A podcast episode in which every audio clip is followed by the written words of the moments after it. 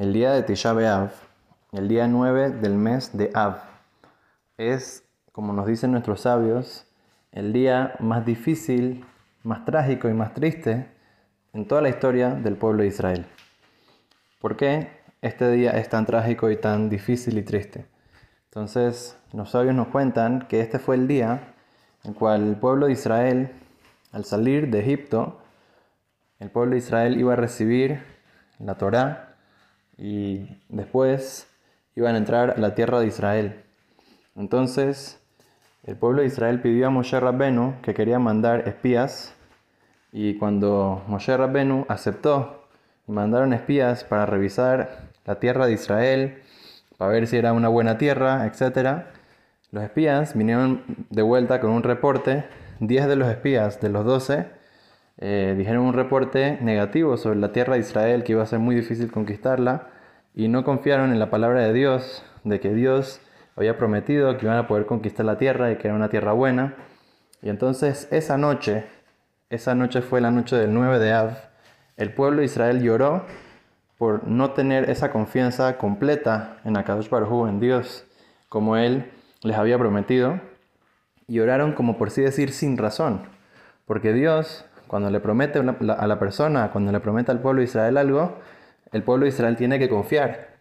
Y como no confiamos, entonces Dios dijo, están llorando sin razón.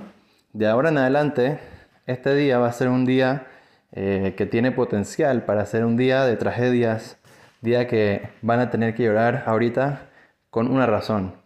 Y terminó siendo este día el día de Tisha B'Av. Este día pasaron muchas tragedias a lo largo de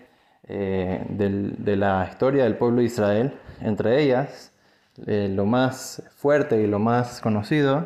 eh, la destrucción del primer Betamikdash, del primer templo, y la destrucción del segundo Betamikdash, segundo templo de Jerusalén.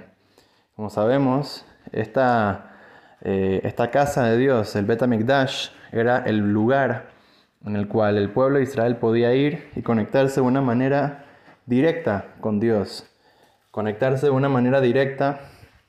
y pedir perdón por sus pecados y poder agradecerle a Dios de una manera,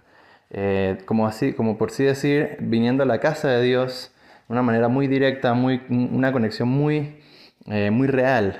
que se podía sentir al ser que la presencia divina en este mundo se encontraba y se concentraba en el Betamikdash.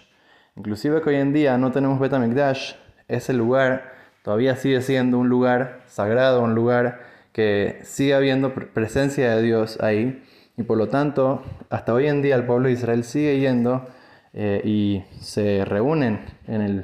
el, lugar al lado donde, queda, donde quedaba el templo, donde quedaba el Betamikdash, en el Kotel Maraví. Y seguimos rezando por la reconstrucción del templo, que Bedrat Hashem, a Dios Baruj nos ayude a poder arreglar los pecados eh, de como por ejemplo eh, hablar mal de la tierra de Israel, no solamente de la tierra de Israel, sino que también hablar mal de nuestro prójimo, que como sabemos también fue la causa que se destruyó el Betamikdash, de el odio gratuito. Cuando hablamos mal del prójimo, cuando estamos eh, odiando al prójimo, no estamos en amor, en, en armonía con el prójimo, entonces eso causa toda la destrucción dentro del pueblo de Israel. La fuerza que tiene el pueblo de Israel está en la unión. Entonces es una cosa que nosotros tenemos que reforzar cada año, reforzar cada día y día, en verdad. Y inclusive que escuchamos todo el tiempo este mensaje, es un mensaje que no podemos parar de repetir, porque si no se ha arreglado todavía esto, debe ser porque todavía necesitamos seguir escuchándolo y internalizándolo y trabajando en él para que Besrat muy pronto podamos alegrarnos con la Nehama, con, la, con el consuelo de Dios, que se construya el Betamikdash muy pronto, que podamos volver a conectarnos con Akadosh Baruj que podamos estar siempre en alegrías, en verajá, en paz, en armonía, y que de esa manera todos juntos podamos recibir a Akadosh Baruj de vuelta eh, su presencia divina en este mundo, en el Betamikdash número 3.